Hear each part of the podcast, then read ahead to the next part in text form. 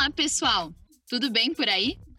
Estamos iniciando mais uma edição do Finantech, seu podcast de finanças e tecnologia. Eu sou a Júlia Carvalho e hoje vamos receber mais uma vez dois convidados para uma conversa super especial. O Marcos Cantarino e a Nair Macedo vão contar um pouco sobre uma das ações mais importantes da Cantarino brasileiro no ano, o Prêmio Relatório Bancário. Olá a todos, muito obrigado por acompanhar o Finantec, o nosso podcast, que essa edição traz aí muitas novidades sobre a nossa próximo grande projeto, que é o Prêmio Relatório Bancário.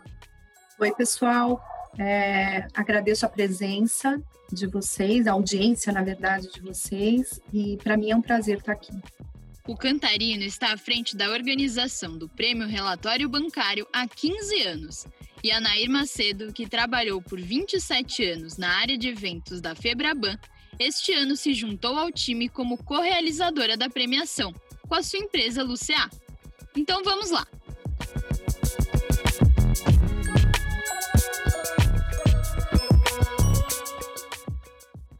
Recentemente iniciaram as inscrições para o prêmio e logo de cara vimos algumas novidades em relação aos anos anteriores. O primeiro ponto que chamou a atenção é a mudança do nome. Por que vocês optaram por isso?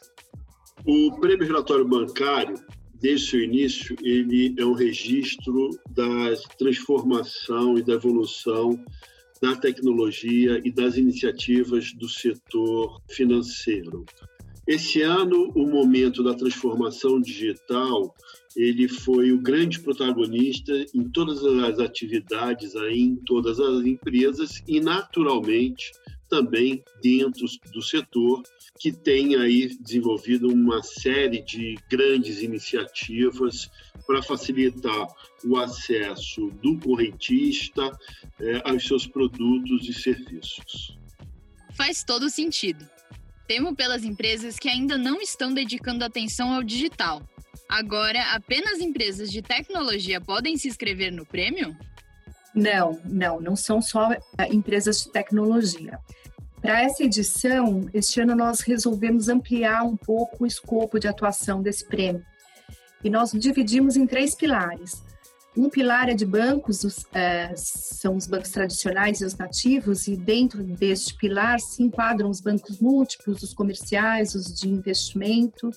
Num segundo pilar, as empresas de meios de pagamento, e aí se encaixam os adquirentes, as bandeiras e os emissores.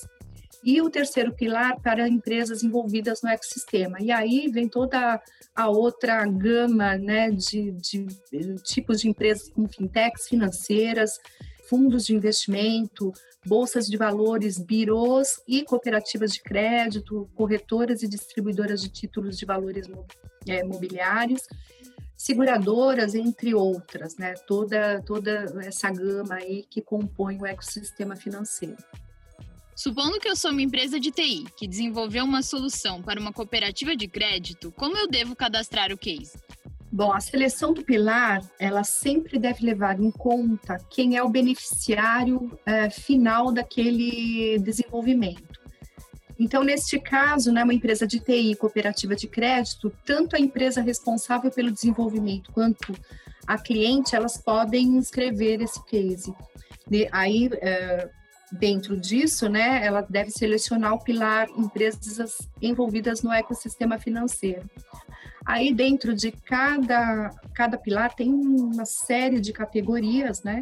E aí quem estiver inscrevendo vai ter que observar quais são as categorias que mais têm a ver com aquele case. E ela pode selecionar até três categorias para esse desenvolvimento em questão. Então, seguindo essa lógica, uma fintech que desenvolveu uma solução para um banco digital deve escrever o case no pilar 1, bancos tradicionais e nativos digitais, e escolher as três categorias mais aderentes ao case, é isso? Isso, exatamente isso.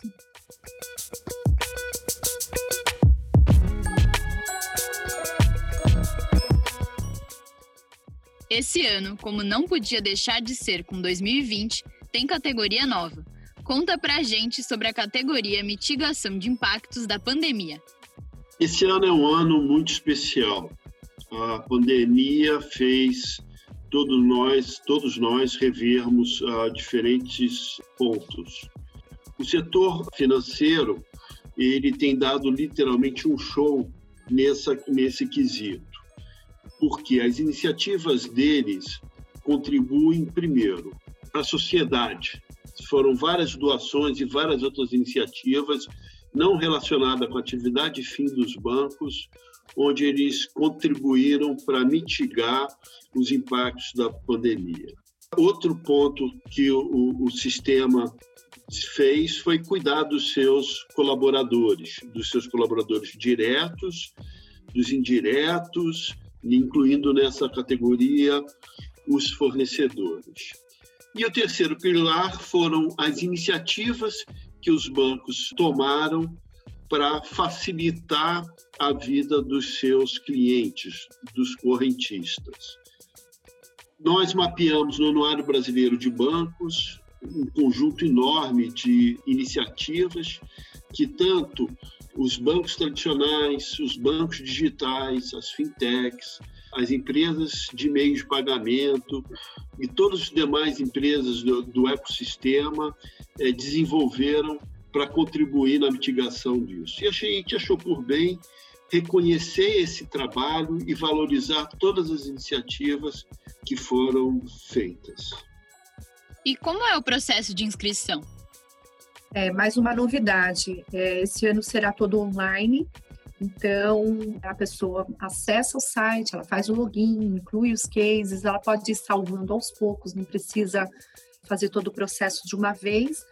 E depois, ao final, ela finaliza né, a inscrição e, e faz, efetua o pagamento. E a avaliação? Qual o processo de triagem e definição dos primeiros colocados?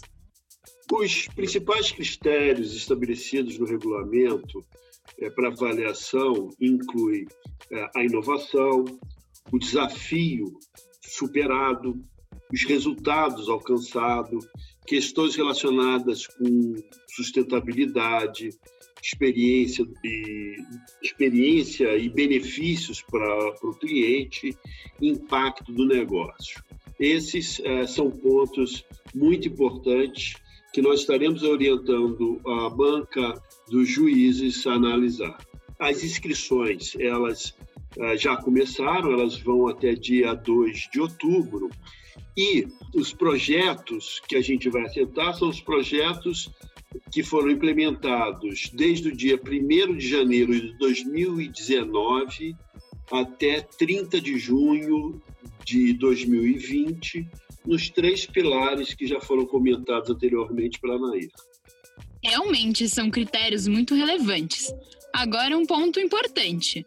O evento de premiação já é tradicional no calendário de eventos de fim de ano das instituições, mas as recomendações para evitar aglomerações ainda estão vigentes. Como vocês estão pensando em fazer em 2020? É, como não tem, não tem como, né? Nós, uh, o nosso plano é fazer esse evento virtual nos dias 7 e 8 de dezembro.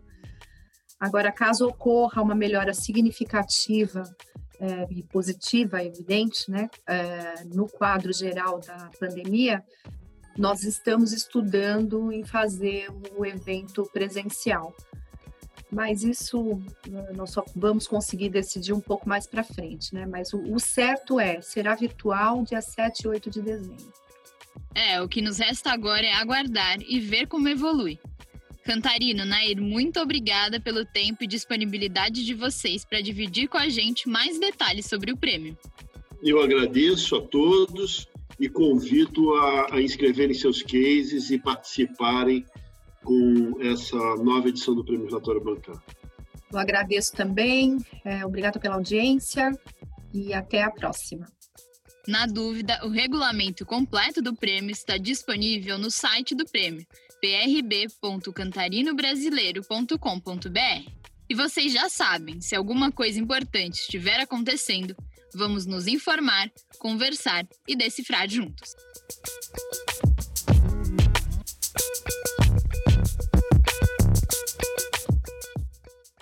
Esse foi mais um episódio do Finantech, o podcast da Cantarino Brasileiro.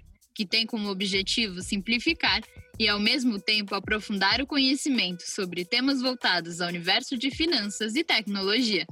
Obrigada por seu tempo e audiência. Até a próxima!